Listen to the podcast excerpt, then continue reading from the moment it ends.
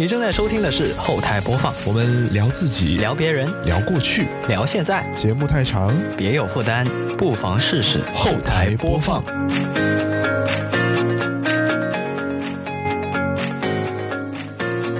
欢迎收听本期的后台播放，我是 Johnny。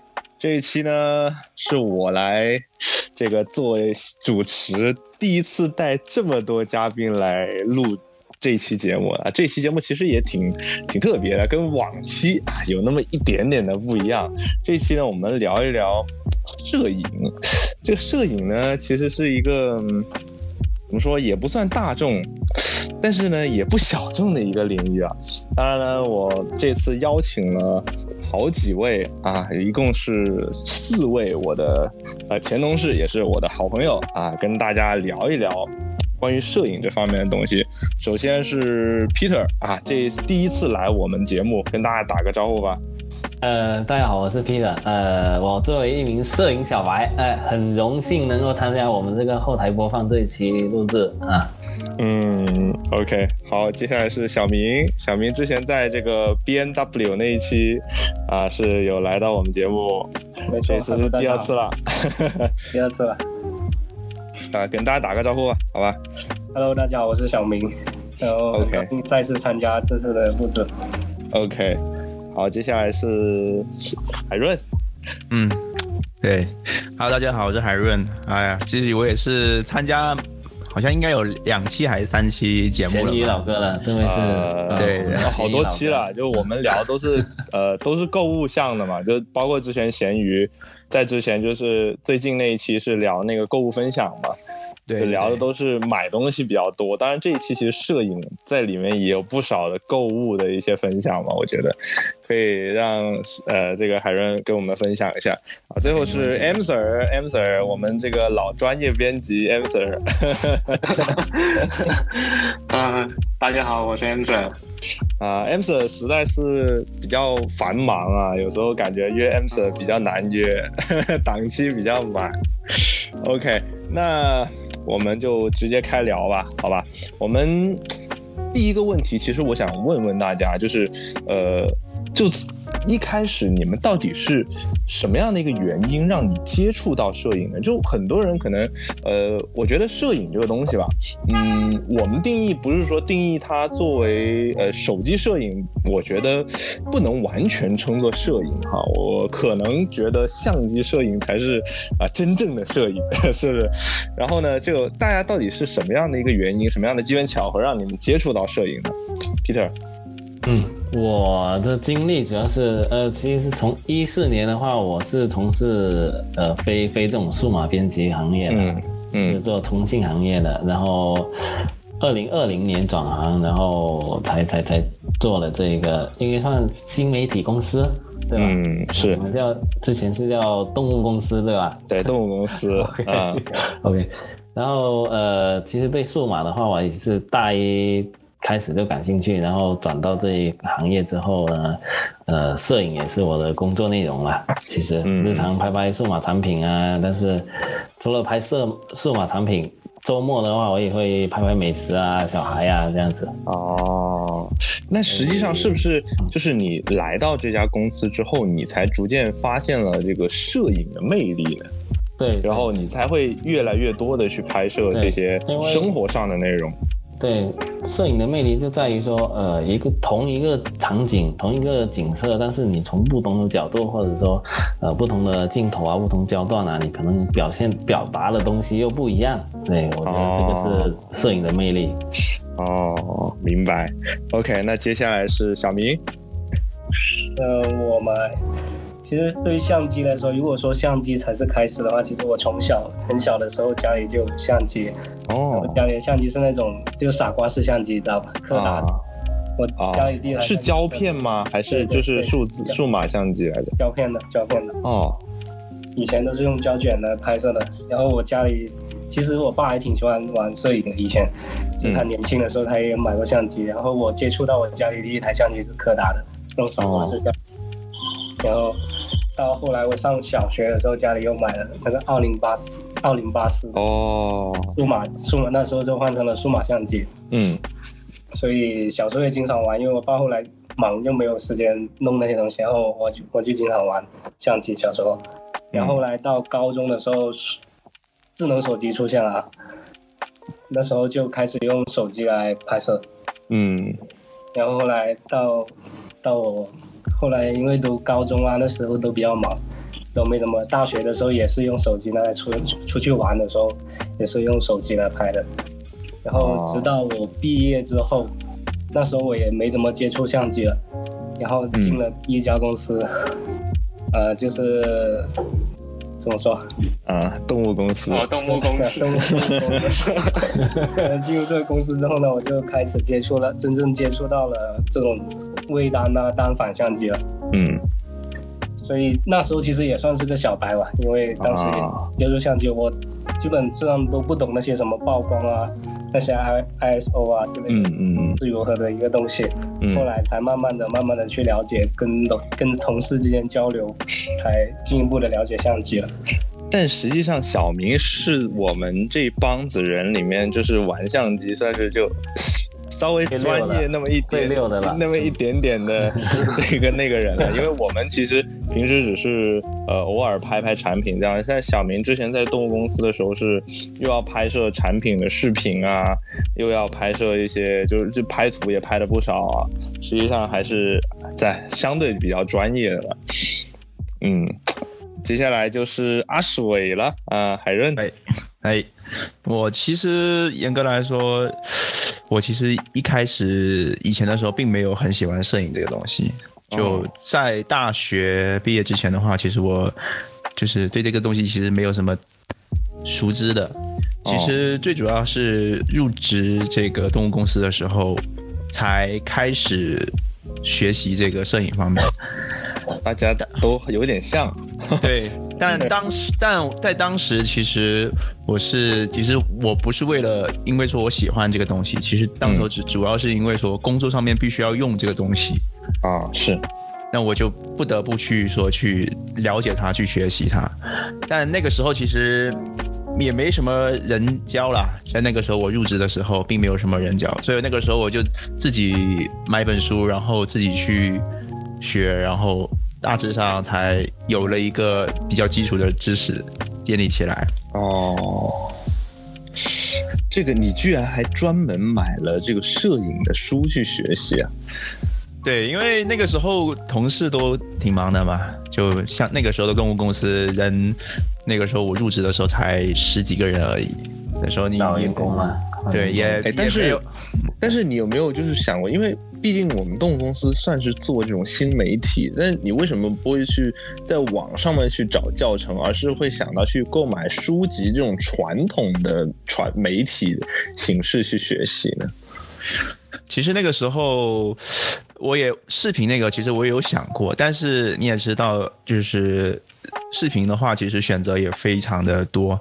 你要嗯找一期，其实不管是书籍也好，还是视频也好，最主要是这个背后这个作者是不是一个你觉得能他在上他身上学到东西的。啊，对，对，所以我那时候去也是在网上看了一圈下来，然后就知道，就是有一位叫宁思潇潇的，啊，他写了一本、就是、校长，对校长那个他写了一本那个叫做摄影摄影摄影摄影笔记那个，对，就那本书。其实主要是公司那个时候也有这本书，就哦公司白就有本书。对，嗯我那个时候就白嫖了公司，把它借了回去，然后看完了。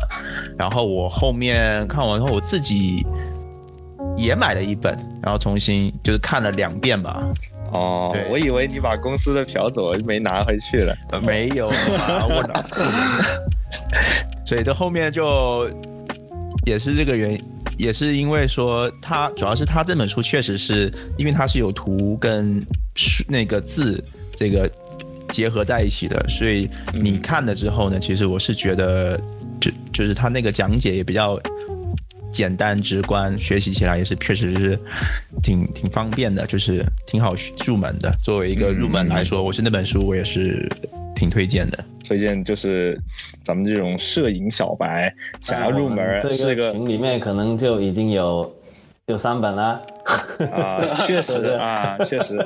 好，接下来是 Answer 啊，Answer，呃，我接触摄影的方式其实跟小明同学差不多，就是哦小时候家里会买相机，像我爸也买了一个柯达，但不过是那种数码相机。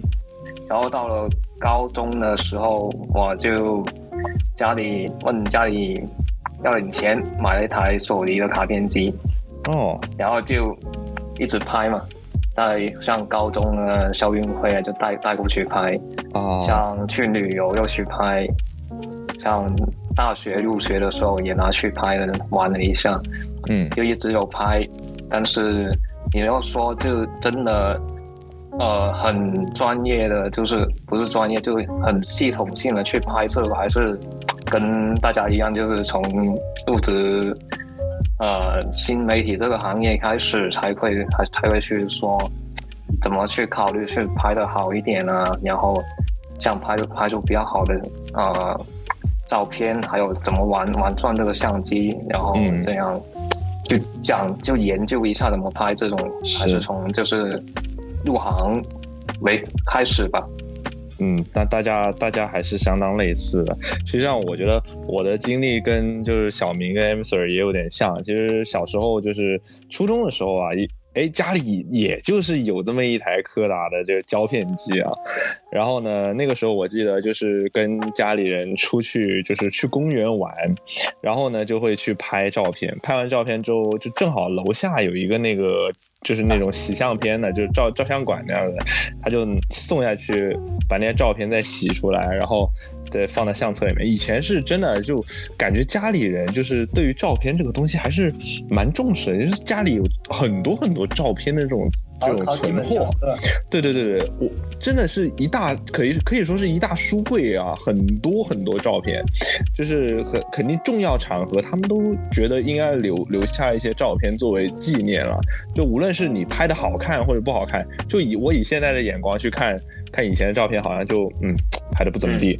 但是呢，就毕竟是一个记忆嘛，我觉得有时候真的不是拍的好看不好看，可能你就是看到那张照片想到以前的一些事情，哎，就很有意思。然后呢，之后我其实家里就有数码相机啊，其实也有购买像呃尼康的单反啊，就是也挺早挺早就买了，应该也是初中。然后后来到高中呢，家里就购置了一台那个。不是高中啊，是高中。那个购置了一台索尼的呃 H 二，然后呢，哎，这个就，但是呢，这个买的时候呢，就我我我其实不太感冒，就一开始我还问我妈说，哎，你干嘛花一万多块钱买台相机啊？好贵啊！然后我当时我很印象很深刻，问了我妈这一句问题。然后呢，其实那个时候我们就是像 a m s e r 说的，就经常会就是校运会啊，大家会想带那个相机回去拍照啊，包括就是呃以前上初高中的时候有那个春游秋游啊，就也有很多同学会带相机去拍照啊、录像啊等等等等的。当然我也有带了，然后呃都都是瞎拍啊，真的完全没有没有，就是那是为了好玩。对，真的是为了好玩，也没有什么，就是刻意的去构图或者什么，哎，所谓那些东西也不知道。按 auto 模式一开就拍嘛。然后那那我当时拿到 H 二也是，就是大家都开 auto，就我不知道那些什么什么 S 啊、什么 M 啊、什么 P 啊是什么东西，我都根本不知道。然后真的到后来，也是跟大家一样，是来到个动物公司之后，开始。慢慢的接触到相机，呃，我当时印象很深刻，就是当时是他们让我去自己去拍一组图，然后呢，一开始我拍的那组图呢就很很糟糕，然后被骂了一顿。当时是在我们下面那个一楼，就是我们那个时候还没搬上去的时候，就是在一楼的那个直播室那里拍的，然后。一开始就刚刚入职的时候，跟大家又不是很熟嘛，然后，哎呀，不知道怎么搞，不知道呃不知道怎么拍。那时候还用公司的相机，没有把自己相机带回来。后来呢，才才带相机回来。呃，是搬上去之后，当时我我我我就是真的是不会调那些参数嘛，可能拍的时候很多时候都是 auto 就完事了。后来那个时候正好小明也在拍照，我记得我当时就是问他，是不是在中午还是什么时候，我就问小明说这个。像什么快门呐、啊，这个什么光圈呐、啊，这些 ISO 到底是什么意思啊？到底怎么调？就我当时才才去呃去去问他，然后呃小明你记不记得这个事情？我我完全没有印象啊。就是然后呢就你当时就告诉我，告诉我这个这具体怎么操作，或者说平时拍摄应该调成什么什么样的参数了。包括我有问我们当时公司的那个摄影师啊，就是呃有健啊，当时他其实就我经常跟他出去外拍啊，我有问他不少这种嗯专业就是摄影方面的问题了，然后真的也学到不少。到后面包括其实，在动物公司就大家大家知道，就拍照那肯定就不只是调参数这么简单了，就是还要布景啊、打光等等等等的很多东西都要慢慢学了。当然。这个也是真正接触到摄影，包括，嗯，到后面想要升级自己的设备等等等等，这一切一切的来源，啊，都是因为入职了动物公司，还是很直接的原因，就是我们工作需要用到的，然后才才去设，就是才去进一步的学习，才去深入接触啊。然后啊，我们第一个问题大概就是这个样子。第二个问题呢，就想问问大家，就在这个学习摄影啊，因为大家都是在呃从基本上是从从很低的这个 很低的这个呃算是从零开始吧，然后到现在这个阶段，就在这个过程中，有没有发生一些特别有趣的事，或者说就是让你觉得特别呃印象深刻的事情呢，Peter？嗯，印象深刻的事情啊，嗯，呃，就是我经常跟海正出去出去外拍嘛，嗯嗯，老舍友了，对，因为我老法师，因为我 我一般都是出个手啊，出个就是当模特，然后他拍，这样快嘛，对吧？嗯嗯嗯，然后这个时候呢，好像就会吸引很多大龄。大龄女女性啊 的眼光，哪有许多啊？然后就人家就会因此哎加一下微信小哥哥。哇，有没有这么好啊？有，还是有的。那水老师特别专业，嗯，对，他拍照的时候特别专业，嗯，对这种嗯成年的女性有种魅力。哦。第二个呢？就是上周跟 M Sir 就搭那个 ROG 的一个外设嘛，一个景，嗯，然后搭了觉得还 OK，但是拍的时候就觉得怎么怎么怎么感觉总是总是少了那一位，就看起来哦不咋地。嗯，后后面放到电脑里面看了一下，原来是索尼的问题。啊，索尼的屏幕，对，索尼的屏幕就很拉胯，然后嗯这。其实用索尼微单人还是要多一点想象力，就是拍照的时候看一下构图，看一下呃光打的怎么样，然后其他还得加一点脑其实说句实话，我觉得就是用索尼相机，基本上就是大家看一个那个曲线图，然后呢就构构下图就基本上好了，因为你那个屏幕的色彩啊，包括亮度都没有太大的参考性，我觉得。嗯，确实确实是确实是这样。嗯。这个水老师对于这个这个这个大龄女性还有独特的吸引力，为什么？你别听，你别听，你别听他说，没有，就就就一个好吗？两个，两个，就他他直接问你要微信的吗？就这么直接吗？而且而且那个老板娘老板娘还买了水老师。A 七 C 同款 A 七 C 啊，是是直接过来，是是他就是感对他的相机感兴趣，还是对水老师感兴趣？应该是觉得自己 自己的咖啡厅也可以这样营销。哦，也是可以，就是自己学一下，呃，拍照啊。我以为是看上水老师了，看上水老师的海南三套房了。不可能，不可能，想太多。觉得觉得自己咖啡厅可能可以通过那些，例如小红书啊，呃，一些渠道来营销啊。那确实，那确实是可以的。OK，那就小明。呃，我在摄影中其实觉得有趣的话，我觉得我。拍照就嗯，就跟同事之间的拍照的话，我经常去，呃，调侃他们拍的拍的怎么样。哦，觉得这是非常有趣的一件事。比如你在拍照，我就过去说这是在干嘛，这是在干嘛，哪里好，哪里不好。对，哦，说呢，是的，我就我过去故故意过去过去怼他。其实我不是说他拍的不好，我就是想跟他吹一下水，说一下哪里有问题而已。我觉得这是摄影中交流之间非常有趣的一件事。就是在这种不断的这种，就是大家就你过去看一看，提点建议啊，然后大家都在这种调侃吹水之间，在然后这个摄影技术就能进一步提升，是吗？同时这个确实是这样。小这个之前之前我拍照的时候，小明同学还还教我怎么用三脚架。啊，三脚架你都不会用吗？刚开始不是吧？谁都不会用，我连那个灯罩我都不知道怎么用。哦，那个那个不会用，我觉得很正常。但是三脚架不会用，那有点因为三脚架它有个难点，就是说我调了两个角的时候，另外一个就是三个角你要同时保持它在一个水平线上嘛，对吧？那你就都放到最长不就完事儿了？那也不能这么说，有时候你要呃俯拍嘛，你有时候要要呃那个角度可能要侧一点点，嗯，那对于我来说嗯感觉嗯有点难。因为我觉得，如果你一个人在那上班，你是你在那拍照一个人的话，我觉得会很无聊。所以我觉得我确进去实，跟他吹水啊，或者干嘛，来让他完成这个工作，不不影响他的工作进度。哎这，样确实，确实，我觉得想摸鱼好吗？这是不是不是不是不是，其实就是就是我觉得一个人在那拍确实很无聊，就是呃很安静嘛。当然有一些同事啊，当时我记得他就会喜欢戴着耳机，就自己沉浸在自己的世界里，然后慢慢拍照这样子。但我觉得就我更喜欢就大家聊聊天，然后很休闲的就把这件事情干完了。虽然说我没有觉得拍照是一件特别痛苦的事情，只是说觉得有点无聊而已。就有时候因为。哎，最主要的原因是为什么？就是还是觉得我们以前东西就拍的东西重复度太高了。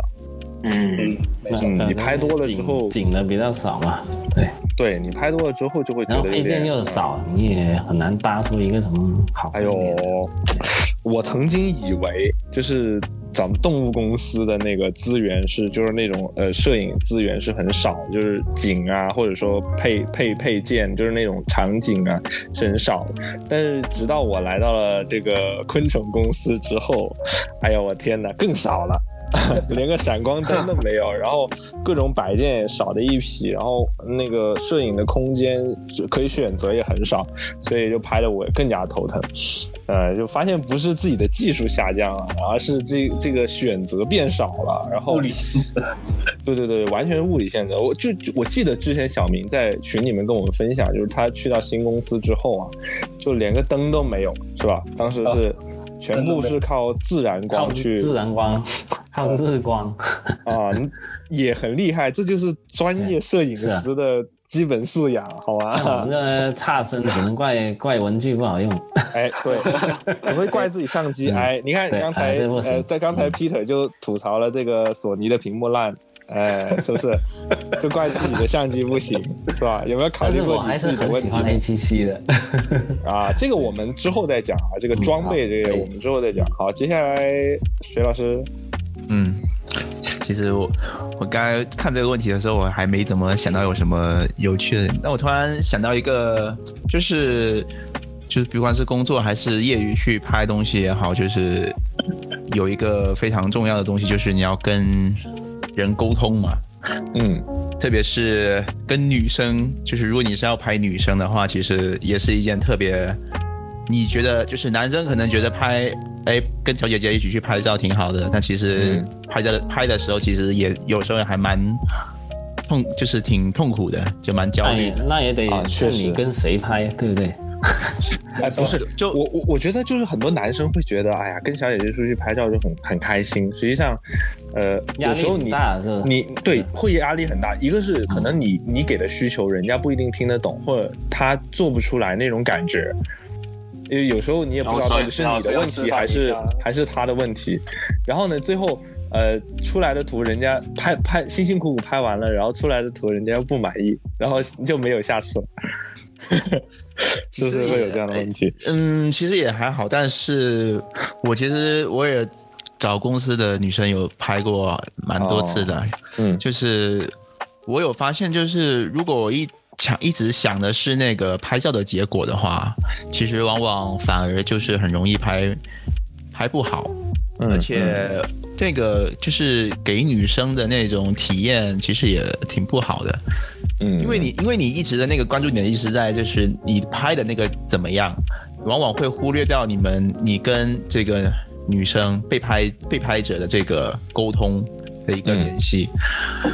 所以就是，其实我觉得，如果真的想说往就是希望给女生拍照这种的话呢，我觉得其实更多的应该是享受这个过程，就不要太关注那个最后拍出来的效果怎么样。拍出来效果怎么样，那他另说。但是我是觉得，起码这个过程，你至少你跟那个女生拍起来，你要有点，起码是比较愉悦的。嗯往往往往这个之后的这个结果一般也是比较好的。至少我从我、哦我拍的那么多次的情况下，我感觉确实是是这样的。那你说的这个就是沟通啊，或者是怎么样，到底是具体是怎么样子的？呃，就可能，就比方说，你可能要跟女生去，如果你跟这个女生不熟的话，你可以跟她去多聊聊天，先跟她聊聊天嘛。嗯就就是如特别是一些没有没怎么被拍，女生大多数应该是喜欢习惯了自己拍，但是被被别人拍，其实可能很有些女生可能这个经验是比较少的，她不知道该怎么去呃去做动作或者是摆 pose 什么之类的，你可能需要自己去找找她，就是这个她这个女生比较有魅力的一个点什么的，然后在这个过程中，你也要跟她不断的去聊天呐、就比如就比如说跟她说，哎，你我发现你这个地方，这个比如说下巴或者是脸这边还挺好看的，就侧脸比较好看什么什么的，啊嗯对，就跟她沟通，就跟她多互相的反馈。这种说，嗯哎、这样子的话，其实这很容易，就是你们两个之间，就是，即便最后可能拍的效果可能达到你的，达不到你想要的那个，但是起码你可能你下次再约这个小姐姐去拍的话，她大概还是会同意的。嗯，那确实，那确实，就哎呀，羡慕啊！隋老师还能做约小姐姐出去拍，但是其实啊，我其我实石老师说到底还是觉得跟我出去拍会好一点，那那确实，因为因为因为我懂产品啊，对不对啊？人家不懂产品啊，对吧？那那那确实就在在这个专业度上肯定是不同，但是其实呃，我想问一下水老师，就是你你说的这种说约女生出去拍，我们以前啊，就是就算是拍女生，无论拍男生拍女生也好吧，我们的关注点其实一般都是在产品上，因为。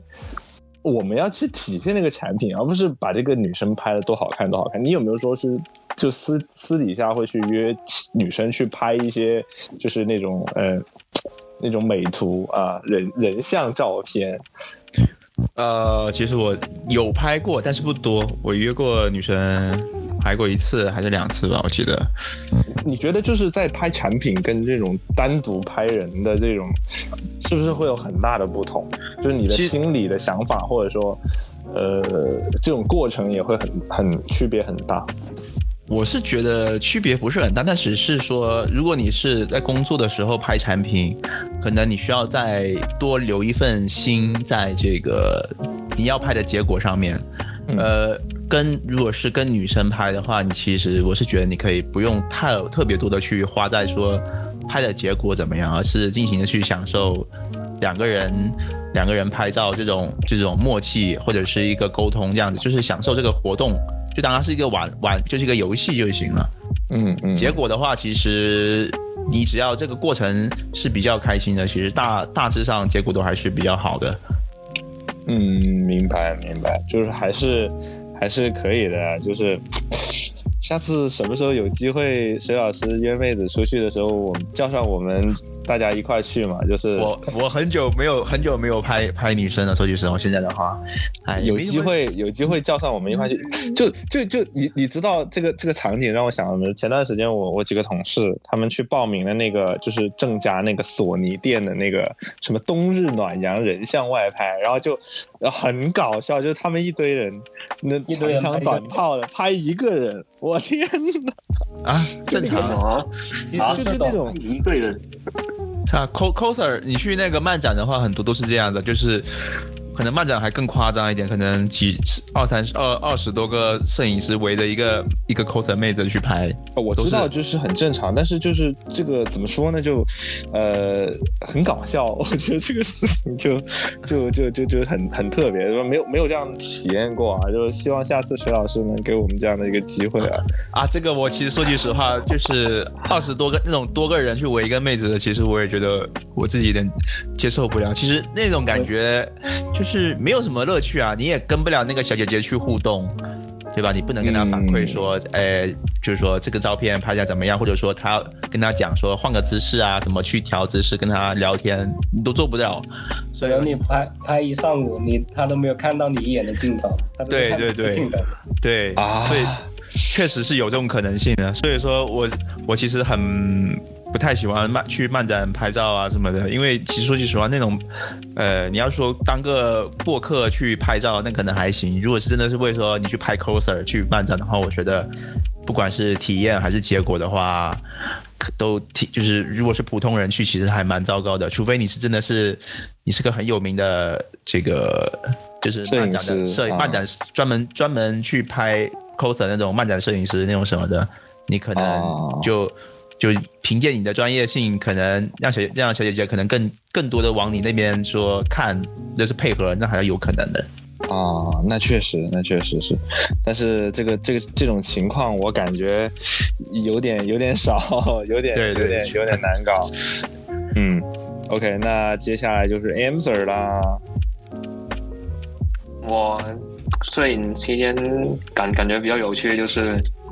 他们一起去拍嘛，上外拍的时候一起去拍，然后他们在拍的时候，我拍他们，拍摄影师。哦，是这个这个确实很好玩，嗯。所以留了我很多照片对吗？对，所以我就呃，相机里面除了产品的照片之外，还有一堆人像照片，很很很真实的人，表情包啊，表情包啊，很真实的人像，然后。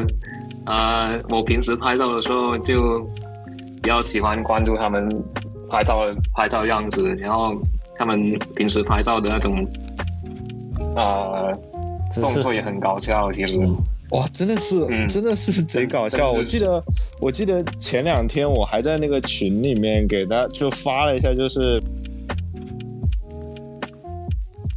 那个照片就是小云之前在拍照，包括我们就是出去外面那个 拍，就是拍那个产品，拍拍微软还是拍什么？当时去公寓，记不记得？啊，一个公寓呢，也要去拍什么雷蛇啊，拍什么微软啊，就，对对对，就就很多很多这种东西，就挺那个那个也是特别好玩，就是呃，从别人的相机屏幕去看，就是不一样的这种感觉。然后就是当时你是跟有健一起拍嘛，嗯，然后就是有有点那种多个人拍一个人的那种感觉，就真的很好笑。嗯，OK，那其实我觉得，在摄就是摄影的过程中，就是就你们刚才有提到过，就是比如说会有这种嗯，就是大家一块出去外拍的经历，因为我以前经常是跟着摄影师一块到外面去拍拍照，就是经常有这样的经历，然后呢就遇到过很多那种嗯，不能说有趣吧，呃，就是会有经就是见过各种各样的模特。就有两件很让人哭笑不得的事，呃，这种这种事情。第一次呢，我们当时是在车杯的一个那个呃叫什么，就是网红街区啊，就是那种嗯有街景的那种。当时卡米也去了，就我我跟有健跟卡米三个人。然后呢，那个模特呃就是我们当时去拍中心的一个产品，然后呢就是呃拍拍了可能一个多钟两个钟，拍完之后。呃，就是有件事平就一直在教那个女生，比如说我这个动作应该怎么做呀，那个动作应该怎么做呀，就是呃教了很多很多，然后呃就基本上是动动作啊等等的表情啊都是要他一步一步教，然后拍完之后回到公司，然后他们一看那个图说 不行啊。这个呃是是是个模特不行啊，就是当时不知道是不是这个模特是没有什么就是外拍经验，然后呢就就搞得很尴尬。这个事情就等于说我们当时浪费了一下午时间陪他在那里拍完了，然后呢就最后告诉你不行，都不行，都必须要重新拍过。哇，真的是有点崩溃。但是那个时候拍的时候，我们就已经感觉到，就是觉得哎呀太不熟练了，然后。就是你一步一步要去教，真的是很累的一件事情啊！不知道薛老师有没有这样的经历，类似的经历？有啊，确就是如果是对那个完全没有拍被拍摄经验的女生来说，其实你要去引导和发现她她比较有魅力的点，其实也是一个需要你耐心和和花时间的一个地方，还蛮麻烦的。就沟通也是，如果这个你跟这个女生。也不怎么见面，可能刚认识没多久，那你还要先先跟他先熟一点，寒暄一下，寒暄一下，寒暄一下，对，这还是很很很必要的。因为如果你跟 你跟他不不熟的话呢，他其实人的话，他是会有点戒心的，就他会有一点那种就是那种不安全感嘛，他会可能他做一些事情，可能他就不是那么自然，就怕放不开，对，放不开，所以这还是很必要的。其实我之前的话跟。跟我们公司模特出去啊，是呃拍过一次，然后我刚开始挺挺恐惧的，就是觉得呃跟他也不熟，然后呢呃不过拍的时候觉得特别好，人家有那种镜头感，然后基本就是全自动模特，哦，对，基本基本我就不用教他怎么摆 pose，然后。出呃，有时候就是光线问题，我就说叫他摆一下那个产品的位置而已，就这样，特别快。其实你你喜欢那个什么？哎，不是你喜欢那种全自动那种模特吗？那对对于对于我这种来说的话，有时候赶吧，时间很赶的话，因为那时候已经快下班了，然后很赶，我就只只是负责找光线，哪个顺光了就可以了，然后他就摆 pose，各种摆。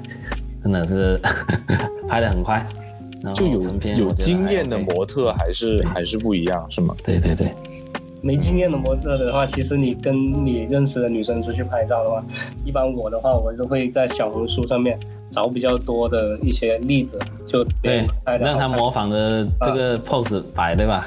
你叫他先在家里提前练个两两三天，人家愿不愿意？有点严苛啊，小明练呐，有点严，有点太过了，有点太过了，我觉得太专业了。一般我都是这样子的，我跟他们去拍照，我都发给，或者我叫他自己上小红书找好看的姿势，他觉得他喜欢的，他可以做得到的，啊，然后他就发给我，就给他。那这样的话，其实对你来说也会比较方便点，快一点。对啊。对，他要我拍的时候就对着那些跟他说哪些姿势好，哪些可他可以摆得出来的，他就摆。然后叫他在自己家里的时候，他可以练一些一两一一几个姿势，就比较简单的那种就行。我觉得这个也挺方便的。哦，那那确实就是，就是还是提前去做了一个引导。然后让对方就是在就是在拍摄的当时，能够更加省心一点点，就是，哎呀，不然就是真的很费劲，很费劲。我就是这个是我之前遇到一个特别不省心的事情，然后呢，之后呢还遇到了一个就是让我觉得特别蛋疼的一个事情。当时是跟也是跟摄影师出去外拍，然后呢，呃。就是遇到了那个模特呢，就是一个特别没有耐心的模特，啊，他是那种，呃，就是话又特别多，然后那个因为那个时候我们是在下午三四点钟，然后呢就呃比较晒嘛，然后呢又他又嫌这嫌那的，然后就是赶着我们就是说要赶紧拍赶紧拍的，然后当时我们是大家都想肯定赶赶紧搞完就走了嘛。但是呢，就是这么一催，催的我们大家都没耐心了。后来我跟有健吐槽了他很久很久，就真的是这种，就我觉得大家出来拍照，而且是我们这种外请的这种，哎，你说你既然都出来赚，就是拍照赚钱，能不能大家有点那种职业操守啊？是不是？毕竟大家都是耐心一点嘛。是，所以就这种事情遇到，哎呀，我真的是特别特别头疼。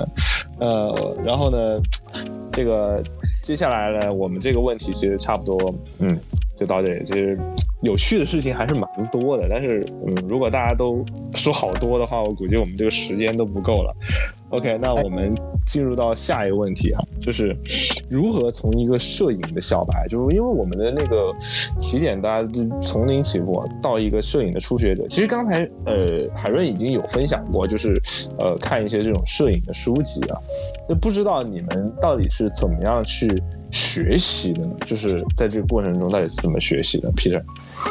呃，我刚开始其实我入呃投简历之前，我就找我表哥。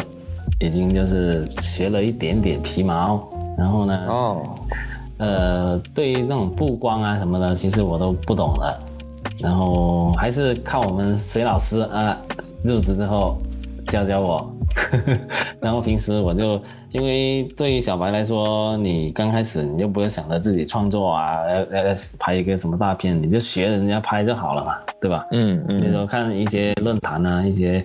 呃，数码论坛啊，然后看人家，哎，他这个摆放还挺还挺帅的，那我就跟着他这样啊，呃，一一样画葫芦嘛，然后就拍出来，就觉得还 OK，嗯，然后后面的话就是靠自己看 B 站啊那些，学一下人家怎么拍，真是，对，哦，还是就是。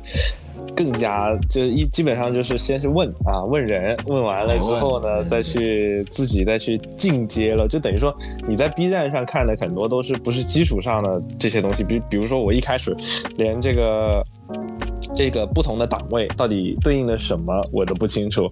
呃，对对，什么什么什么光圈，呃，快门速度这些到底有什么影响？到底有什么影响？你调一个有什么影响？你在那个呃快速移动的物体，那你要怎么调啊？然后你就觉得对这些这些是比较基础的嘛？这些比较基础的，那肯定是先先从问人开始。就像我说，我问小明说，哎呀，这个到底这个光圈为什么？为什么我拍这个东西我斜着拍过去，我只能拍到这个这个产品的一个 logo，我其他地方都虚掉了呢？那是不是我的光圈开了太大，然后其他地方就就就那个虚化太严重了，对吧？这个这各种各样的问题啊。嗯，那 Peter 接下来就是小明了。小明这个专业专业摄影师到底是怎么学习的呢？其实我的话也是进了动物公司之后，才正正正正确的了解相机的一些功能，比如那些档位什么。其实一开始我也是用自动挡的嘛，然后后来。第一次用自动挡的时候，我拍的产品全部过曝，然后我当时拿着这些照片去问我的上级，然后他说那里太亮了，你所以你拍到会爆。他没有告诉我其他的关于相机可以调的参数，嗯，他只是跟我说那里太亮了，有灯光打亮了，所以过曝了。他没有告诉我要把曝光降低，把相机的参数降低下来，他没有这样子说，所以我就认为是那里环境的问题。然后后来在那个一楼那个小的小的摄影间里面。我也是问了海润，当时也是海润在那拍照，口口相传，启蒙导师，启蒙导师。当时海润在那拍照，他用的是闪光灯，然后我说为什么他用闪光灯闪这么亮，他也不会过曝？然后我就问他，然后他说那些他就把我的调到 N 档，然后他说快门那里可以调，然后后来我就懂了快门这些东西，然后还有光圈，然后还有 ISO。后来在还有一次就也是那次，然后我就问他闪光灯怎么用，我也没用过闪光灯当时。后来我也他拍完了，他东西还留在那里，但是他人走了。哦，就等于说你完全不用重新布过光、布过景，你直接上去拍。对，直接接上那影闪，我就用了他的景来拍那他的图。后来我就知道，其实用闪光灯那些其实拍出来照片是更好，但质感也会更好。哎呦，那时候就也是刚入门嘛，觉得都很新鲜，所有东西都很新鲜。反正觉得你调调一样东西，它会变化很有有很大的变化。是是是是是。然后其实就是在 B 站上面看一些视频嘛，因为当时拍产品嘛，对吧？拍产品就会去搜怎么拍一些产品的教程。其实搜你在 B 站上面看的话，有拍很多什么珠宝啊，还有什么酒瓶啊之类的。其实我觉得这些原理大大部分都是一样的。嗯，对，利用光，然后用相机什么参数什么参数，然后就根据他们的来自己自己摸索，自己一步一步的来摸索这些参数之类的。嗯，哎，你说到这个海润教你的这个事情啊，我当时想了，我突然想起来一个特别有趣的事情。那个时候我们还是没搬上去，然后是在下面，哎，我我觉得海润拍的图还不错，就是挺好看的。然后呢，那个时候正好呃，海润在拍照，然后呢，我就好像当时我给了他一个什么产品，我说，呃，你能不能帮我拍两张图？当时好像是拍一个硬盘还是拍什么啊？对对对对，硬盘。我也是拍硬盘找他啊，好像是就反正希捷的那个呃什么什么酷狼还是叫什么还什么什么什么酷鱼吧啊酷鱼啊酷鱼啊，反正那呃硬盘 SATA 的。然后呢，就当时让海润帮我拍，然后拍完了之后，哎我就白嫖了嘛，就等于说我让海润帮我拍完了之后，就我不记得你当时有没有帮我修图啊，反正就后来你。呃，弄完了之后就呃发给我，还是怎么怎么样？我就等于说，哎呀，我那天完全没有干活，就获得了一张呃一组图，然后当时就觉得哇，这个这个这个老师很厉害啊，这个同事很厉害，特别会拍照。当时当时我不知道，就是不知道他是就是叫什么名字啊，就这。当时当时我还就是认识的同事还比较少啊，然后。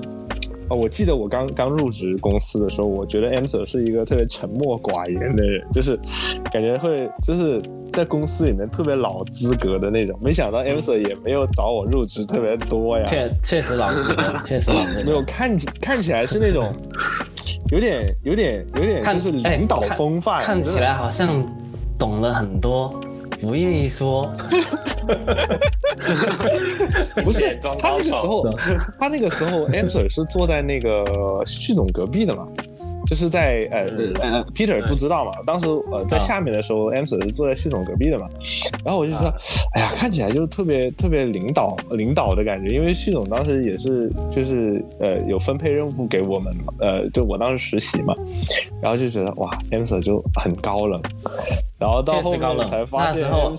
分手他妈的，啥也不懂，只是跟你不熟啊，只是一样，啥也不懂，简称闷骚，对不对？你要熟了之后就 都 OK，原形毕露了，原形毕露，啊，对对对对对对，那特别好笑啊。呃，接下来就是呃，这个水老师，你还有什么要分享的？其实你已经分享过一部分了。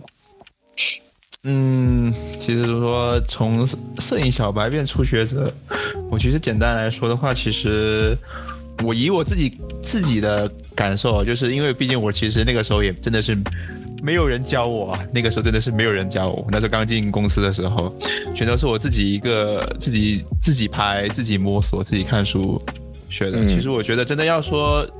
成为一个初学者的话，你肯定是第一个，你肯定要有一个比较基础的理论知识，你肯定是要知道的。嗯，然后第二个是你一定要去多去拍，就是你一定要去实践，就是实践很重要。如果你只是光光知道理论，然后不去实践的话，其实第一个是你很容易忘，第二个是这个你可能你看了理论，你好像你觉得你知道，但其实你你实践了之后，其实还会出现很多问题。嗯，所以你还要根据你到时候就是你所处的那个场景，然后进行一些调整，这些就都是需要经验的累积这些，你可能才说慢慢才会经验累累积到一定程度之后，你的成你的水平自然而然就会高挺高挺多的。是，我觉得实践出真知嘛，就是等于说，你每次可能看完，就像就大家说的，在 B 站上看了很多学习的视频之后，那我如果不去实际的去拍，把那些技巧用在拍摄当中的话，呃，可能就会很容易忘掉。就你可能看了很多很多技巧啊，你最后记下来就那么一一个两个，对吧？那还是要去多拍。当然，对，但以以前我们是有这样的环境，因为。基本上每天可能都需要拍图，而且就是不同的场景啊，等等等等，这些全部都要重新来过啊。嗯，这个其实机会还是蛮多的。嗯，对，但就是给你一个有，就是公司给了我们一个可以就是累经验的一个机会嘛。嗯，你是要感谢公司吗？我觉得，而且不感也没没有必要感谢，因为他毕竟我是干活的，他要给。但是，但是我是觉得，就是从小白到初学者，还是我是觉得比较容易就是遇到的最大的一个问题，可能就是你不知道该怎么拍，就是你拿相机之后，嗯，你不知道拍什么，要怎么去拍，你脑子是一片空白的。嗯对，其实我是觉得，其实还有一个办法，就是你去多看别人的作品，就是可以先模仿别人的作品。哦，对，模仿还是挺、挺挺有，真的很有用。就是就是，你可以去就是看多看一些你觉得就是比你好的那些这些人他们拍的这些作品，然后你去找一些你能你觉得是能模仿得到的去试去拍，到时候这个。之之后呢，就是你可以再根据，当然前提就是你不能光只是拍，然后不去思考，你一定要去思考说他为什么要这么拍，你拍然后之后你还能总结总结经验嘛，然后你还可能还知道就是怎么去提升，比如说他这个他这个拍之后呢，还有什么地方可以再改优良改良的这个嗯。部分，那你自然而然也是可以，就下次你再拿起相机的时候，你就不会那个很很盲目，你都不知道自己怎么拍，对，对你至少会有个方向了。嗯嗯，是，OK，answer，、哎，我我当时入职的时候刚好是双十一期间嘛，所以啊，很忙，真的真的个个都很忙。然后我问个我我问他们怎么拍照，然后跟哎去去问别人吧。我我很忙，所以那时候真的很很迷很迷茫，不知道怎么拍，所以就你问的是谁呀、自己摸索。你问的是谁呀、我就不说了，因为哎说句说句实话的，我为什么嗯为什么我听说 m sir 最近你你你你也是这样子，就是 他们找你要帮忙，你也是这个态度啊，我是真的很忙。你也变成了你讨厌的样子是吧？不是那时候大家都忙，我我我嗯我都哎比较理解嘛。双十嗯嗯一双十一的时候，嗯然后那那时候我就有一两个月，因为那那段时间肯定大家都忙，然后我就啊一两个月就自己在摸索，然后哎有人有空了，立马过去蹭一下景，然后问一下他，哎这个你怎么拍怎么调这个参数比较好一点，然后就慢慢的自己有有点摸到了门路那样，就是你这样调，呃，这个场这个场景这样曝光，可能打出来就比拍出来就比较好看这种。啊，然后到后面就是哎，遇到遇到他们拍照，像小明同学在那里拍拍视频，布布了个很好很好看的景，啊然后然后马上过去，马上过去把他的景给借来用一下。啊然啊后，给我蹭一下蹭一下，哎以以后就为什么你先是从蹭景开始，啊、对，正经蹭灯光，对吧？学一下这专业人士就是怎怎么蹭这布场景，就是是怎么就是对于称我们这种 什么布场景，就是对对于我这我觉得对于我们这种就是拍产品、拍商品为主的话，就是场景是非常重要的，就是前、嗯前是期非常重要的一部分。是，然后你先需要怎么场景布光这种，你你要了解到，然后他在我觉得在搞那个相机会比较比较高效，高效很多。我觉得如果你就相机是最后一步哎，你，相机都进不了你，对，这个器材可能是最后一步，你可能你整整个场景在在脑海中，可能你相机要怎么调参数是最最最最最不关键的。场景好好看的话，哎，你随手一拍都很很好看。就像你拍一个所美女，你拿个随便拿个手机一拍，她都是美女，对吧？啊，这个嗯这个也是有道理的，但是当然，呃，我觉得是不是就是这个东西你拍人像嘛，那肯定是打光也很重要的嘛。那打光可能可能会呃嗯，让你的图片更高级啊，更漂亮啊，是不是？这个就算再好看的人也也也要好的光线嘛，你总不可能黑不溜秋的，就什么都拍不清楚，对吧？这种这种肯定也不行。但是我觉得确实啊，就是呃，其实这个问题，其实我们在后面有提及啊，就是说到底是应该怎么样拍照，就是下一个主下一个问题，就到底应该怎么样拍照。其实最开始的还是要先是就是 Amser 刚刚说的，就是布景嘛，我们先要布好一个好看的景啊，就是可能说我拍一个产品也好怎么样，呃，我不能说很单调，就是我一个手机这样子摆了一张纯白色的桌面或者纯黑色的桌面就很单调，你没有任何的、呃其他元素在图图片里面，就会显得很空。你可以就是说找一些相类似的一些呃东西，就是可能颜色有点像类似的颜色的，或者说类似风格的一些，比如说你要拍一些呃科技产品这些东西，那就呃整一点嗯有一点科技风格的这种东西搭配在里面去一起拍，可能就更好的效果。当然第一步是布景了，第二步我觉得也是很重要，就打光了。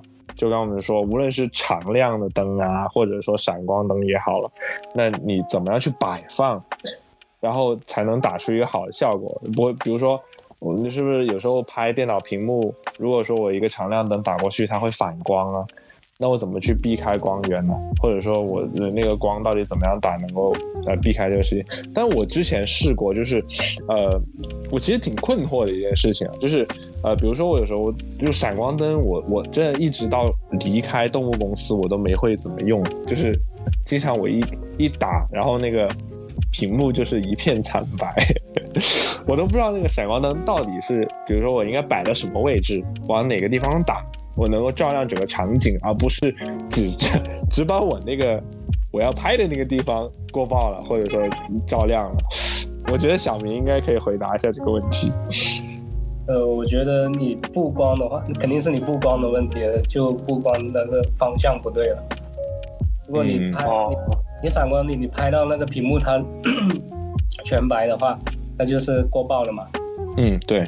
所以一般我拍笔记本的话，我不会将它就将灯光直接打到它的屏幕上面。如果我拍的话，我会把灯光提的比较高一点，提高把灯光给升高一点，然后不让不让它在跟笔记本在同一个高度上面。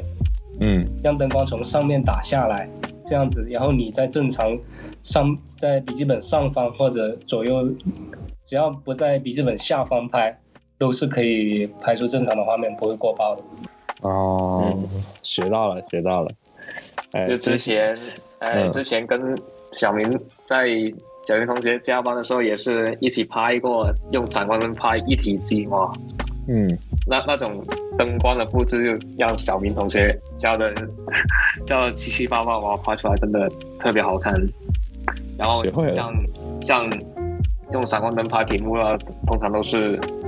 用长曝光，然后，然后直接拍，但是那个灯的那个 ISO 不要太低，哦，不是那那个相机的 ISO 不要太低，嗯，不然的话，那个屏幕真的是一片黑的。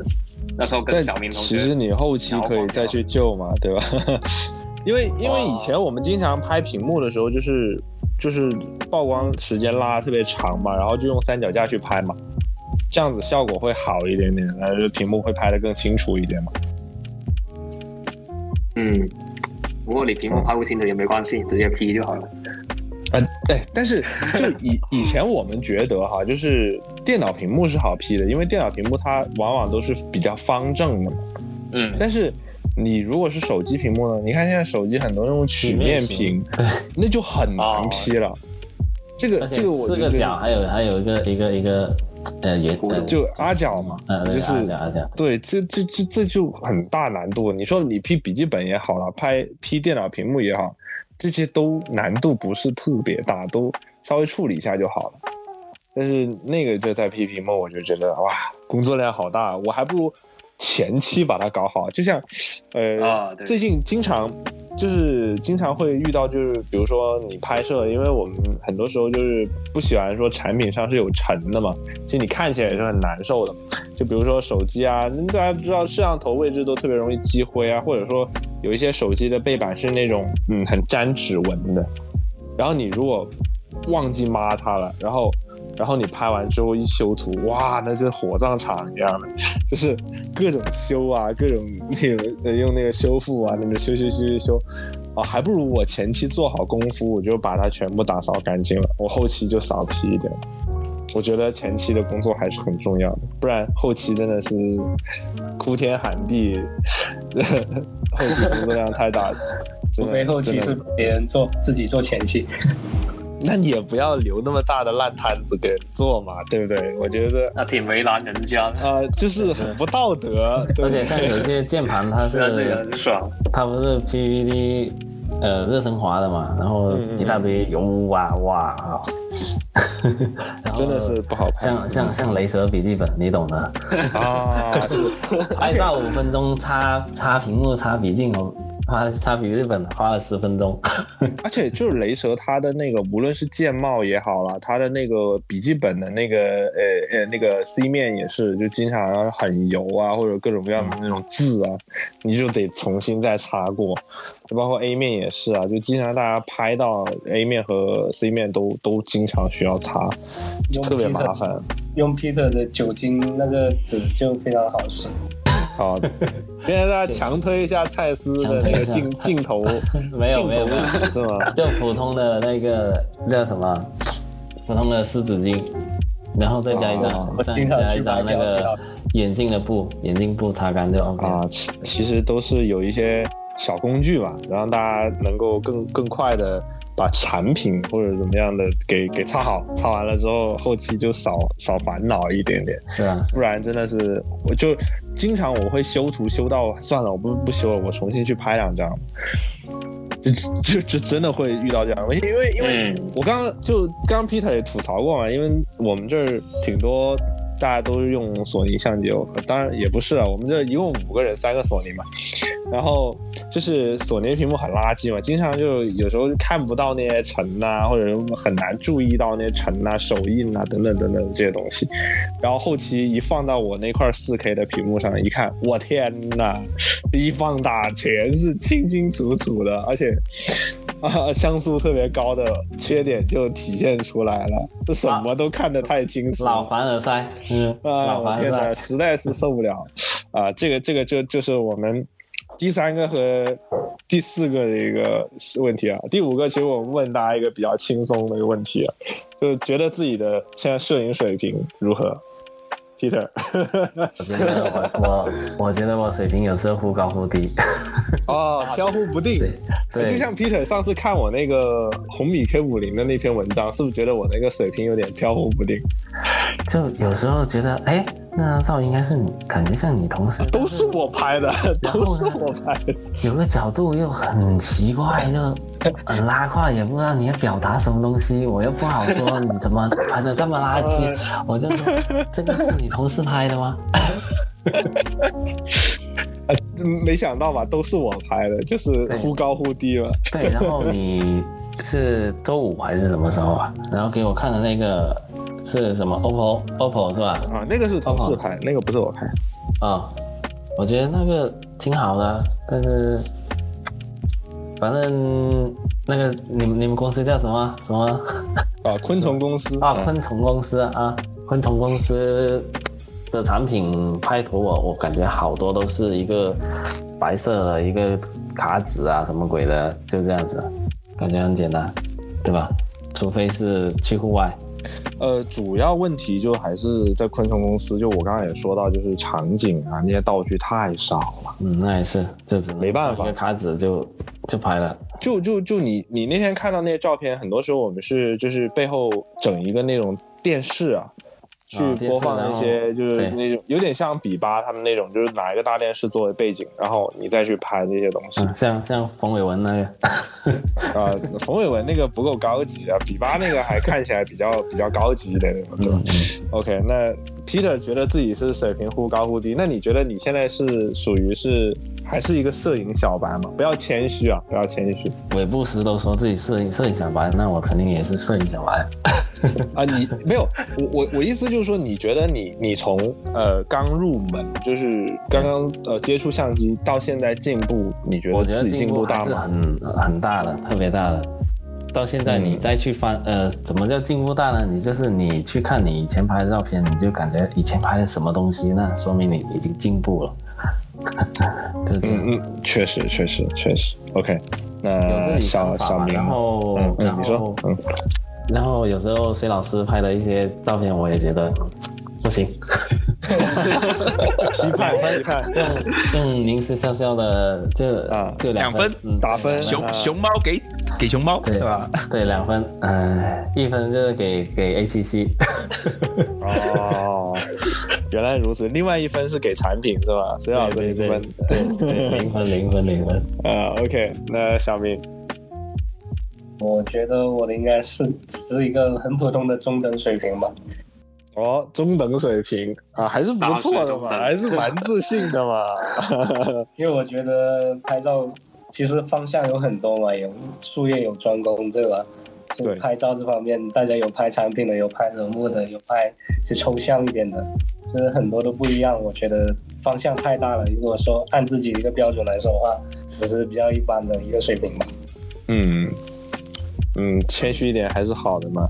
那你觉得你会不会就是有还是会遇到 Peter 那种有忽高忽低的摄影水平？就有时候觉得自己拍的确实不怎么地。这时候这些都肯定会有，因为接触如果不同的话，我如果有时候第一次拿到那个产品，我觉得它的颜色怎么会这么难看？然后我我我怎么想怎么搭，我都给它搭不出来一个好看的啊所以我拍出来我也觉得不满意。但是他们就客户那边说过了，那那就过了，只能让他过了。我也不想再去想这个到底怎么样让它更好看了。哦，就是你不想去再再多过多的纠结这个东西了。对，因为当时只是为了完成一个任务，我也我觉得我以后也不会再去拍这种风格，所以觉得真的太丑了。他说他们也没有什么意见，那就过了吧。啊，这客户太随便了，哥哥以前放在动物公司，我估计不会那么随便就给你过了。就以前我觉得在动物公司的时候，他们对于图片的这种要求，还是这种审美还是蛮高的，就在媒体里面，我觉得还是蛮高的。所以怎么说呢？还是感谢以前审我们稿子的人，就是我觉得很大一部分的进步也是他们在鞭策着我们不断的学习。OK，那阿水，零分摄影师来评价一下自己。哎呀，这个问题其实我也不知道该怎么说，就是因为像小明也说过，他说每个每个领，即便是拍摄影、拍照这种东西的话，它也是有分很多个不同领域的。比方说你是你是人像的，或者是你是风光的，或者是你是街拍的这些什么的，有很多种类型。每个人那只是说，对于我来说，我现在主要只的拍照的目的更多的是工作上面需要它。那如果只是按工作上面来说的话，我是其实我是觉得我自己只是算比初学者更稍微再高一点点吧，比初学者稍微高那么一点点。就嗯而且而且主要还要看你怎么定义这个初学者了，就是就你对每个那个这个就是那个等级，你是怎么去定义的？每个人的那个定义也是不一样的。你像我对我、嗯对我来说，就是你知道象棋的这些参数，然后一些最基本的一些怎么去调整，然后一些能知道一些场景应该去怎么去应对，那那你就是相对就是一个算是一个到了一个初学者该有的水平了。但是你要说再更高的话，那那你第一是经验，第二是你需要更多的一个呃理论事实，继续才能说到那个程度。就反正对我对我来说，现在我只能就是归根结底还是一个初学者吧。而且我是觉得我很久没有，我其实我是觉得我自己很久没有提升了。我是觉得我现在我我现在我公司上面拍的产品的拍的图片的话，我我我觉得我跟我二一年和二零年的差距不是特别的大，就有就是你觉得自己是到了一种瓶颈期了？也可以也可以这么说，但也可能是因为我就是对于工作上面的提升的欲望，可能没有像刚进公司的头两年那么的 那么高了，就是 比较懒散。对，就真的是、啊工作态度不积极，啊，就是就是躺平了天天摸。鱼，嗯，躺对，平，就是就是真的是可能真的进步的欲望真的太太小了，但欲欲望这东西还是蛮重要的。如果你没有欲望的话，你真的你就不会想说去怎么去优化你的照片，怎么去你的拍摄什么的，只是为了现在的更多的工作上面的拍照，很多都是为了应付工作，只要只要工作那对，就是你那边甲方觉得 OK，那我就那我就 OK 了，那我就不再去纠结什么了。啊，这个被同事们指责海润最近有点摸鱼啊，怪不得荣获零分摄影师的这个 一个称号。就是换句话说，就是海运随手一拍都能让客户满意。哎，你这么说，小明也是啊。小明不是说拍的挺烂的，也能让客户满意吗？对不对？我觉得 我是觉得我是觉得，如果是头刚进来公司头一年，说你随手拍能就能让客户满意的话，我觉得是一个褒义啊，特别开心的事情。嗯，对对，但是如果你说像我这种已经进了三年的，然后一然后现在只是说满足于对客户满意，那其实也就也没有什么特特别没什么意义。对，也没有什么意义。确实，嗯，有道理，非常有道理。有道理哎 M Sir 呢？啊、我我肯定是个初学者这阶段，特别是最近拍的比较少了，然后感觉有点退步。更多的是不是转到幕后工作了，就是审稿老啊什么的。。我感觉我拍照还是比较看看感觉的，像有时候哦有些产品 有些产品你莫名其妙就对它比较有有感觉，然后你你感觉你怎么拍都好看，但有些产品哎你拿你拿到它第一第一个第一个感觉就是不要碰它，是不是不想不想碰它。是不是是不是因为那个最近动物公司没有跟微软合作了，所以你都接触不到 你自己喜欢的产品了？啊，这倒不是，我非常讨厌微软的产品。如果如果哪天收到一台那个 Surface Laptop Studio，你会不会自动申请去拍照？肯定啊，这么好玩的产品，你看，你看，刚骂完微软垃圾。啊、嗯 o k 哎，大家大家都都都都谦虚啊，就我觉得，嗯，嗯就是正确认识一下自己要完事了。OK，那我们再聊一聊接下来一个非常有意思的话题，就大家有没有自己特别喜欢的相机品牌，或者说喜欢哪一款相机，就给大家推荐一下也好啊，就是或者说是在自己力所能及范围内，或者说自己的呃梦想相机 （dream camera） 也可以，啊，都可以讲啊。来，Peter。哎，这个问题我想我想听一下，先听一下两位富士老哥的见解。对，OK，那就先是小明吧，好吧？呃，相机的话，其实我因为我买相机之后一直都用富士的，嗯，就除了工作在公司的话，会用到佳能跟索索尼，嗯呃，所以呢，我觉得，因为我自己买的相机的话，我觉得我我不是为了拍产品啊，我是为了就能让我更快速的上手去拍出来的东西，就不用打到电脑在后期啊，在干嘛干嘛。嗯我嗯觉得这比较比较顺其自然，拍完就觉得它已经挺好看的了。这样是我比较快速地达到我出去玩拍摄的东西，能获到一个比较好的照片的一个目的。我觉得是这样子的。如果你要我哦，出去拍完还要回来后期两三天的话，一堆照片，对吧？我觉得这样又很比较浪费时间。除非我拍出来的照片，我觉得它哪里可以，比如拍人的话，修脸那些肯定是要的吧。嗯人的话，因为相机这些它调不了人的一个美颜程度嘛，所以我觉得对于我来说，我自己玩的，我出去玩是为了开心的拍一些好的照片。虽然说，因为富士我比较喜欢它的滤镜了，但就是嗯富士滤镜比较多，呃，佳能那些、索尼那些做不到这个，除非自己去调那些参数，我觉得就太麻烦了。哦，确实很多很多选择富士的用户都会就是很多人去冲着这个滤镜去购买，就是追求那种哎呀，我拍完就不用修图了，直出的这种感觉。对，没错。然后就是因为工作上的原因呢，所以这还是比较使用佳能多一点的。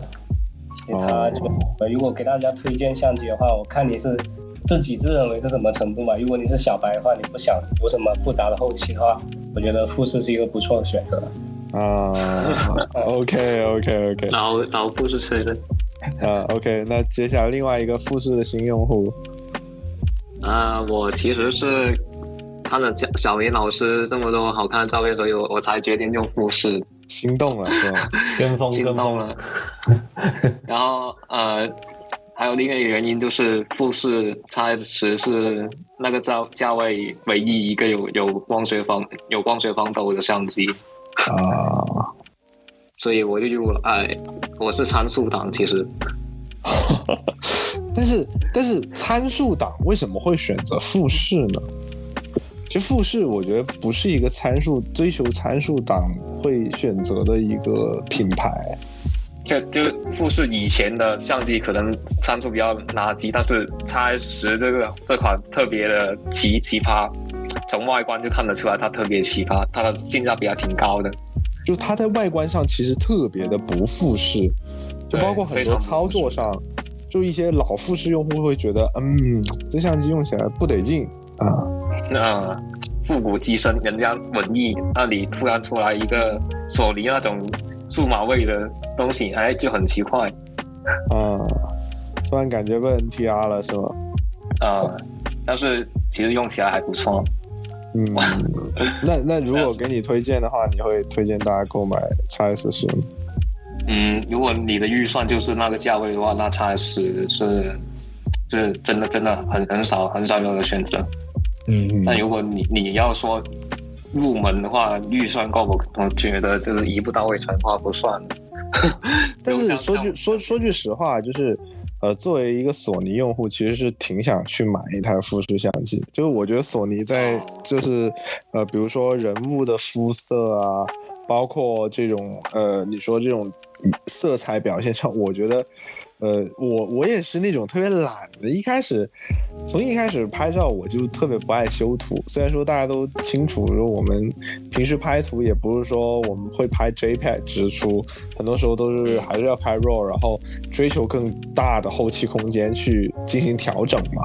但是有时候你导入呃修图软件，你就懒得修图。我们我们要修图，那是因为工作上要出图，所以他会逼着你去修图。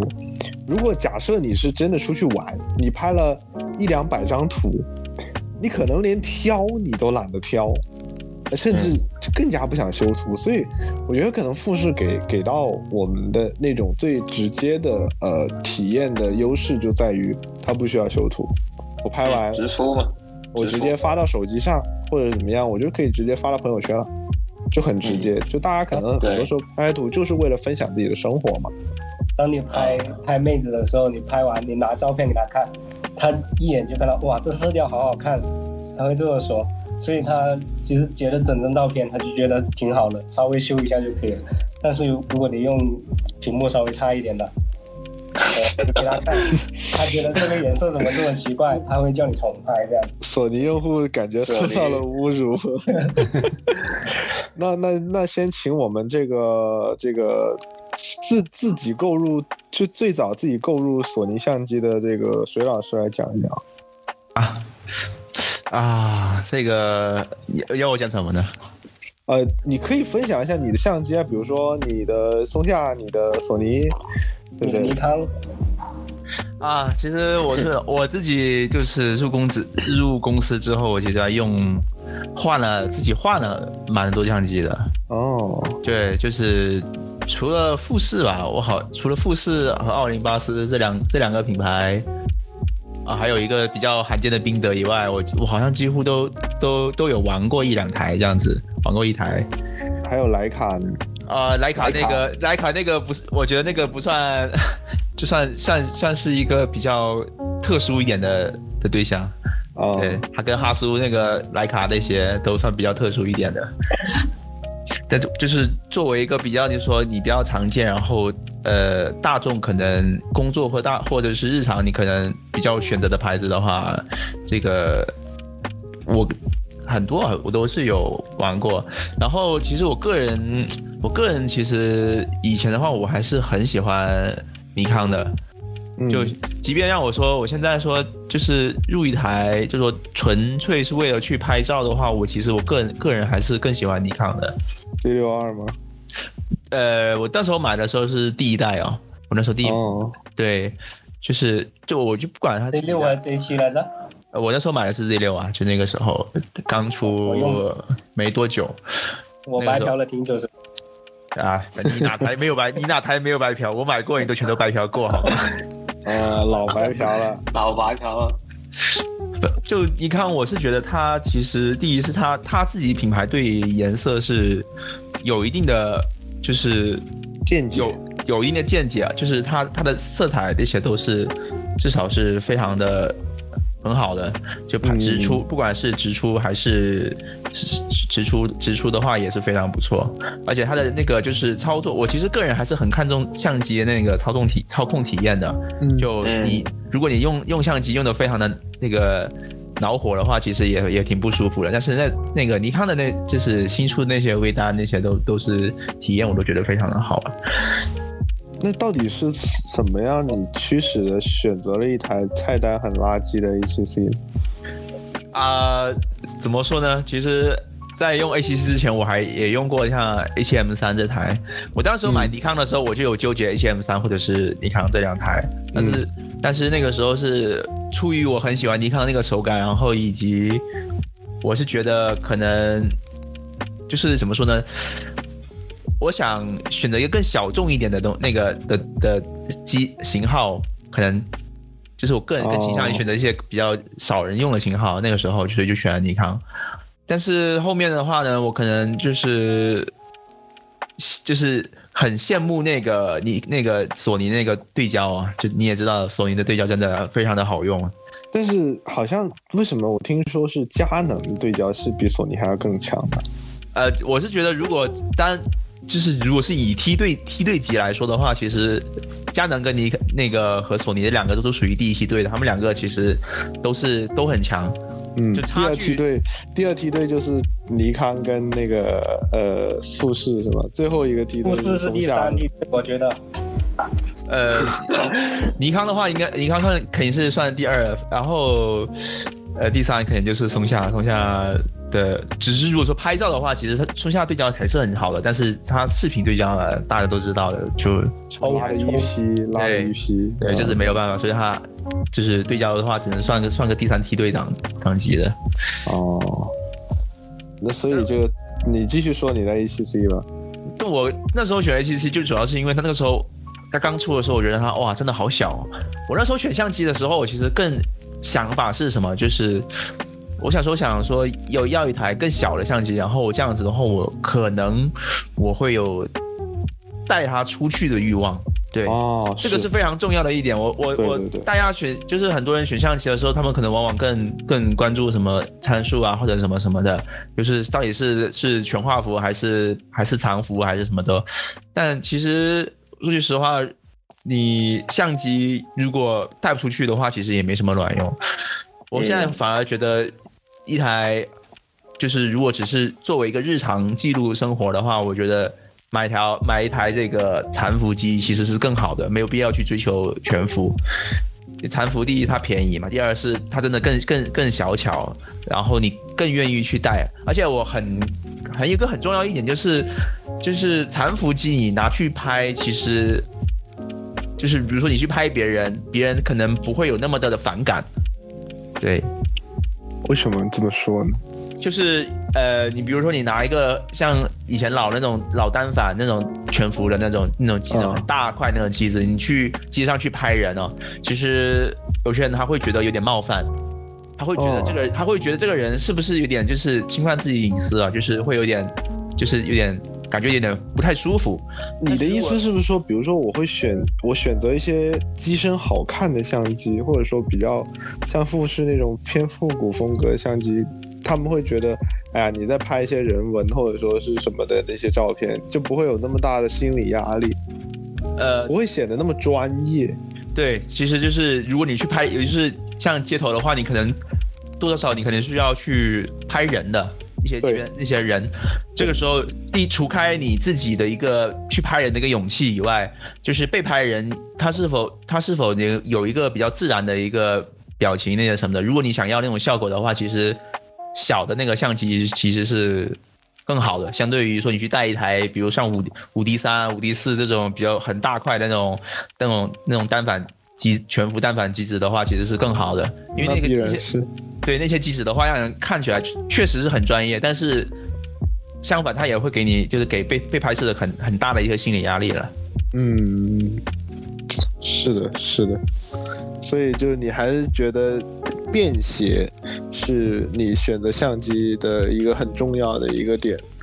对，反正我是觉得，如果真的是说选相机真的是用来记录生活的话，呃，残幅或者是 M 四三也行，就是它那种更小的机机身其实是更好的，因为你更第一第一是它更便宜，第二是它体积更小，然后你更愿意去带。毕竟你要是说你单拿一台那种比较老那种全幅单反的话，我估计应该可能过那个新鲜劲之后，你就不会再愿意再去去带它，你反而还会只是拿手机去拍了。那确实，那确实。OK，那这个水老师分享完，终于可以到 Peter 了吧？哦，呃，我也是选择 ATC，因为 之前看的话就是看尼康的 G 六二嘛，G 六二嘛，嗯，对。然后我觉得对一个初学者来说，也是跟水老师一样，就是考虑到机身小巧便携，这是第一个。第二个呢，呃，全画幅。就要要要全画幅，对我来说，为什么呢？你预算有限，对说到这个档档位的话，你预算越有限，那你就越越为你以后考虑，就是你要买个全画幅，不然你买个弹幅呢，你以后可能会后悔后悔，然后你又又要换，对，嗯，是这个。这个你得问一下。海润老师为什么要每年都换换相机？因为他换的比较频，比较比较频繁了，他一直 就是好奇而已。那时候对其他品牌，就是你像很少人去用 M 四三，我那时候还真花钱去，我从一个全幅，我从 H M 三直接去去买了，还换了一台 M 四三的一个一个机子。不是，就是那个 G 九 G 九那台就那台，我那时候就为了跟我去买吧。没有，那时候是就是我也是网购那个时候，然后寄到公司来。水老师真的是换了不少的相机，那确实我觉得去多多花点，就是多去体验不同的相机，你也会可以感受到不同品牌在这种拍摄上的不同。就比如说你色彩啊，比如说操作啊等等等等，哎，可能用着用着你会发现。你自己喜欢到底是喜欢哪一种相机，或者说哪个品牌的相机？他买过的相机，我觉得那个 Z 六是比较好。对啊，这水老师不也吹尼康吗？对啊，尼尼康真的，如如果不是他对焦稍微就是就那个时候我用，因为那时候刚出没多久，他那时候对焦还是比较弱的。嗯，对，就是现在的话，可能如果他。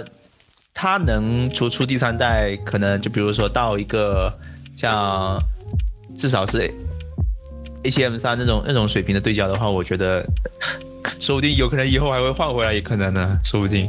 那确实啊，皮皮老师。说回那个呃，为什么选 A T C？然后因为因为之前有人推荐，就说你为什么不买 A T M 三？就是公司公司那一台嘛。嗯，但我觉得你买你买回来的话，就好像你是在工作一样，对吧？那确实，对吧？你就会有一种心理。然后，而且 A C C 的屏呃那个电子那个屏幕翻转屏，对，那个翻转屏它的刷新率应该是比呃 A T 三更高吧？就我感觉是不一样的。但是它确实翻转屏会比那种 A 七三的那种会好用一点。对对对，你翻转屏的话，你又可以有时候没有凳子，可以站得很高往下俯拍嘛，对吧？对对，握着那个就可以往下俯拍嘛。对，嗯，就你可以拍出更刁钻的角度，更更容易拍出更刁钻的角度。是，对。然后其实对于初学者来说，我觉得佳能也不错。但是因为公司是用佳佳能嘛，呃，我觉得对于初学者来说很好用，特别好用。所以你的你的初学者阶段是在佳能上度过的。对对对对，因为它的第一个，它的屏幕特别清晰，基本上就是有点接近所见即所得吧。嗯嗯。然后第二个，它触控特别好用，就是点就很灵敏，然后又可以触控。就点下去的瞬间，然后就可以拍照，那个反馈特别明灵敏，特别好。哦。然后主要是它的外观，我觉得不够有肌肉感吧，那个就就就太圆润了，我觉得嗯，差点意思。就你喜欢那种方方正正的，就是有棱有角的。你像松下那个就特，我就特觉得就特别好，因为松下它机身比较有肌肉感。第二个，呃，它有一个红色的那个点缀啊。哦，对我对外观还是有一点，对，那富士用户不老喜欢在那个快门上面自己加一个小红对钮对对啊，对对对，是啊现小红在才是弄不了。啊，对，但 之前之前你知道，你知道，你你知道，我一开始一开始看到那个小红钮，因为我们公司有好几台富士，然后一开始看到那个小红钮，我就想，这是相机标配的吗？怎么大家都有啊？后来一问才发现，原来都是自己买的，买的还都是一样的。嗯，确实因为当时它那个快门上面有个孔，刚好是可以拧螺丝进去的。啊，对，是这个这个，所以大家都都纷纷的去去购买这样子的东西，装饰一下，然后整个相机会变得不一样，就突然有一个很鲜艳的嗯颜色跳脱出来。黑红配嘛，还是还是比较百搭的。对，是，那皮皮老师分享完了吗？呃，还有一点吧，然后就是，其实 A7C 的握持感特别差，单手握持特别差。对对对对对，它那个呃握握把那个位置太小对，握把太小，然后我后面加了一个直柄之后，确实就是竖拍的时候确实比较有安全感一点。对，如果有嗯，有人对 A7C 感兴趣的话，就觉得是一个推荐的小配件吧。对啊，就提升握持的手感。对，啊是。OK，那就到我最后分享一下我的索尼相机经历啊。就我刚刚跟大家也说过，就是之前是 A7 二嘛，但是 A72 其实我觉得已经是一个上个时代的相机产物了，就是因为在使用过程中，我觉得各种各样的不顺，比如说。它的电池确实很小啊，就是原来索尼用的那个 FW 五零嘛，废物五零那个电池啊，续航特别差。二个呢，就是它这个没办法，比如说触屏对焦啊，这个对焦其实挺难受的啊，对焦我觉得有点垃圾。然后呢，就是呃，感觉这个反正有各种各样的问题啊，用起来确实不太不太爽啊。包括我以前的镜头确实也比较垃圾了，就是不太适合平时拍产品用，就一个那种嗯呃二四二四零啊，超长焦算是啊，旅游头就是对对对对对，就是最近皮老师特别想买的大变焦镜头嘛。哎，说到镜头，我那个五五一点八确实不够用。是吧？我我都我都想我都想出掉那个头了，说句实话的。哎呀，但是出掉就感觉感觉好像有点有点亏。当时都叫你买八五的，然后呢，这个后来我就正正好当时皮老师也想换相机嘛，然后我也当时在观望，然后就看了，还是换一台偏向专业一点的相机，就是最后还是选择索尼的 A 7 2 3然后是相比之前呢，就是有效像素上是提升了非常多，就是它拍出来多的万对吧四千多万的像素，然后它拍出来的照片，嗯，非常清晰。所以我刚刚跟大家说的那个，就是那个你拍那些灰尘啊、指纹啊什么的，你一放大，哇，天哪，那个超级无敌明显的，就就看得我很难受。然后呢，就当然呢，它的操作上确实好了不少，比如说可以触屏对焦啊，比如说它的电池真的非常耐用，就比如我出差，我不用担心我电量不够用，我基本上一块电池我可以拍很久。虽然说在视频规格上也有提升了，就是。呃，四 K 二十五，其实它跟 M 三是同样的视频规格，包括对焦其实也还是不错的，所以整体用下来还是挺好的。我觉得，如果是面向专业，就是比如说我们去当成工作机来用的话，索尼其实是个不错的选择。但是如果说你让我去日常拍摄的话，我还是更愿意选择富士。但我觉得，但是索尼它比较保值，你看我那 ICC 买了没多久就停产了。啊，那是你刮彩票 刮中了。但是但是呢，对于有些呃喜欢 喜欢就是保值就是对自己的数码产品想保值的话，我觉得索尼还是比较比较适合吧，对吧？就目目前索尼还是相对来说比较保值像你。就像你买车一样，有些人就注重我我多少开多少年后我要置换的那一刻，哎，我可以买卖一个不错的价格，对，嗯，那确实每个人的呃看法不同，想法不同嘛那。确实。这个也是啊。我们好，那我们这个问题暂时哦就告一段落啊。我们最后再聊一个，可能大家很多人都会想聊的问题啊，就是手机摄影和相机摄影。其实呢，就，呃，怎么说呢？这几年啊，手机拍照是内卷严重嘛，就是很多厂商都不断的在相机的硬件上堆参数，就手机相机的硬件上堆参数，那么就可能很多人也会选择使用手机去拍摄日常的照片，因为都是记录生活嘛。就手机，我觉得哈，就基本上能够代替我们以前的这种小的卡片机。或者说数码相机，这这这这就这种品类，我觉得，嗯，就不知道你们是怎么看待手机和相机摄影的呢？其实，手机肯定，其实这些鄙视链，我觉得是相对的吧。如果你说，呃，为了一个快速出片啊，我要发社交平台啊，那手机肯定是最快的了，对对吧？现在已经各种内卷，对吧？嗯，但是。呃，同时呢，出现这个便携的问题，那些什么 action，呃，大疆的一些呃运动相机也不会出现，对吧？就是更稳的、更便小巧啊、更便携的东西。对，然后其实真正了解摄影之后，你就觉得其实手机也可以拍出好看的，只是说呃。你有更高的要求，比如说后期啊，或者说呃更大的光圈啊，更更好看的郊外啊，那可能相机会更好一点，就这样。嗯，OK，小明，其实我觉得手机摄影跟相机摄影的话，其实我觉得是对人群的区分吧。因为普通普通人如果对相机你不了解相机人，他觉得手机是完全足够的，他不需要呃相机来有这么专业的。但是现在手机它往这个方面提升的话，其实它也是为了成为一个卖点嘛。但是相机的功能它只只只局限，我们用相机它局只局限于相机，它只会专注于相机的提升。对，觉得这是一个很大的区别，就人群使用上面。所以我觉得这个方面对比其实没有太大的意义。还是是呃，有些人的就你使用它的目的是不同的嘛。对对。所以我觉得手机上，呃，存在这种关系的话，你只会说，他会对相机有一点了解，所以他会存在这种对比，有有这种鄙视链也是很正常的，我觉得。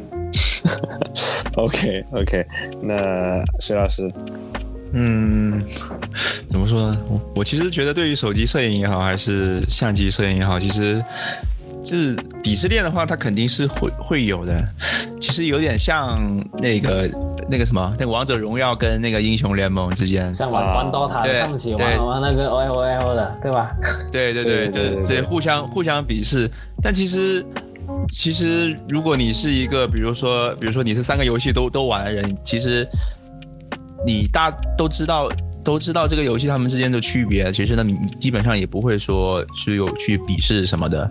对，每个游戏有每个游戏的对长处嘛、优点嘛，对吧？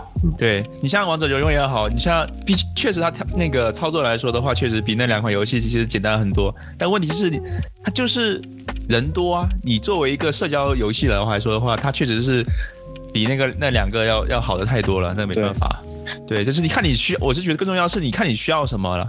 如果你玩就是，如果你拍照是为了就是要记录生活也好，还是什呃，就是你要买先知道自己需求是什么，嗯，你然后你才去选择，不管是手机摄影也好，还是还是相机也好，都都其实是都是可以，都是可以的。而且你像，其实很多大大家知道的一些一些那些摄影摄影师，其实他们很多人都是去用手机的，像用胶片机，对吧？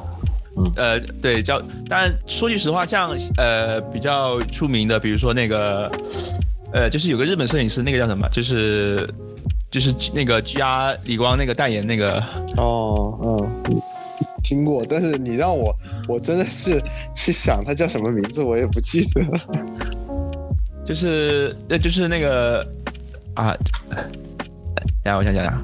就是那个那个摄影师，他大部分都是用那个卡片卡片局去拍嘛，他也就是也没有说去用那个去全画幅啊，或者是呃那个像像就是那个深山大道嘛，就他他其实呃，大虽然大家看了他作品，大部分都是他以前那个八九十年代他们拿那种这种小的胶片机去拍那种街拍摄影，但其实如果对这个你深圳大道比较知道的人的话，他其实他像就是近年来这几年来的作品，很多都是用很多是用手机去拍的。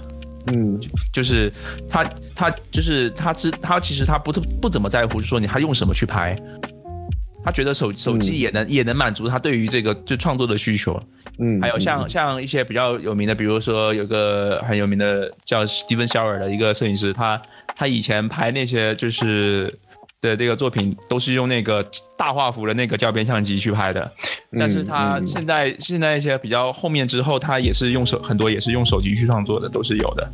所以说这个其实你不管你用什么，他们是知道自己的需求是什么，所以说你只要知道自己的需求的话，其实你不管是选什么都其实都没有关系。是，就还是要知道自己到底要去拍什么。其实你只是像工具而已，对吧？对，它只是个工具，你何必去去纠结说呃这工具好那个好？当然，其实摄影师他也有很多摄影师，他们就是比较出名的摄影师，他们也会关注器材各种换什么的。但是对于作品来说，那是另一回事了。他们作品就是作品，器材就是器材，他们两个是两是两个东西，不会说你换了器材之后，你的你你的那个拍照的技术或者是什么能给你带来多大的提升？真的对对不会。对对对对对，是，就是我之前有关注过，就是一些呃经常去拍摄手机那种样张的摄影师，他们无论是用手机也好，呃也是相机也好，拍出来的那种感觉，你你可以，我完全觉得你这个可能是相机拍出来的，但是实际上它是手机拍出来的，就是呃。我觉得还是看个人啊，有些人真的就是你用手机也能拍出很好的画面，嗯，主要是我是我是觉得手机它有它特有的一些优势，相对于相机来说，所以说它可能画质上面真的真的肯定是不如相机，但是它毕竟它小啊，它你能随身带，然后它拍拍像我像我之前说，就是小相机拍起来不会给人很多的那个压力什么的，像现在很现在大部分人都是拿手机拍手机拍东西，所以说你拿手机去拍东西，可能呃别人可能也不会去。觉得你是是做什么，就是侵犯他隐私什么什么之类的，这个攻击性没有那么强，这是他的一个手机摄影一个非常好的优势，是，对吧？就是你可以，而且你是可以随时随地拿出来去记录生活中某一些就是转瞬即逝的一些很漂亮的瞬间，或者说你想记录的一些东西。对或许是很多时候相机是做不到的。对，就是你说句实说句实话，就是你当你有一个有个东西是你很想拍的，你会真的会在乎你是用手机拍的还是用相还是用相机拍的吗？对，对吧？就不，完全不会，所以说你只会只会记得当时拍了什么，当时是为什么拍，对吧？对，不根本就不会在意说你是用什么拍的，而且如果你没有拍到的话，你根本还你剩下的只会只只会懊恼只剩，下遗憾，对吧？对，只会只剩下遗憾了，没有去记录。嗯，是的，是的。那接下来 answer 啦，嗯，我感觉跟徐老师说的讲的差不多了。然后就嗯，最最最重要还是要拍拍下来嘛。拍拍照的话，你想记录记录一个瞬间的话，还是要拍下来比较好。像像我过年的时候，不是拍了一拍了一拍拍了一套天空的图嘛？那时候也是拿、拿着拿着富士去拍，哎，感觉不过瘾，因为那个我的镜头没有那个超广角。最最近是焦段啊焦段不行。啊对，焦段不齐，然后我我就拿拿那个十二 mini 去拍，哎，直接拉个超广角，哎，有有那种哎 有那种感觉，就能拍到比较好，整个天空都拍的比较好。所以那我发我发的图都是富士发发一张，其其他都是手机拍的，但是其其实我感觉手机拍的那个在朋友圈看，其实比富士拍的那几张还要好看很多。所以。说到底就是看选择嘛，像现在很多手机都很堆堆堆那种像相机、摄像头，其实我感觉也挺好的，就多多一个选择嘛，也没必要说，哎，我有三三摄，你你就批他，哎，你堆这么多也比不过一个相机，那我感觉没必要这样就，呃，我记得哈，就之前呃，就在大家可能都用呃双摄甚至多摄的情况下，我记得之前有一个呃见过一个朋友啊，就是他是用还是用单摄的手机，而且是比较老旧的手机，然后呢，他还是能够拍出很多很漂亮的照片。这个真的是完全是看技术，我觉得。嗯，这跟你手上的设备，手上的设备可能能够帮助你拍出更好看的照片，去提升你的上限。但是最基本的还是你自己得会拍才行。嗯，确实就是个问题。对，这工具都是帮助你去进更进一步而已，就是大概是这个样子。好，我们今天真的聊了非常多啊，就今天。呃，主要是咱们人多嘛，可能我们会有不同的呃感受啊，不同的意见，大家也聊得非常开心啊。然后，那这一期节目到这里差不多就结束了，非常感谢各位老师百忙之中抽空来到我们这期节目啊，也非常呃感谢各位听众能够收听到这里，那我们下期再见了，拜拜，拜拜，拜拜拜拜。拜。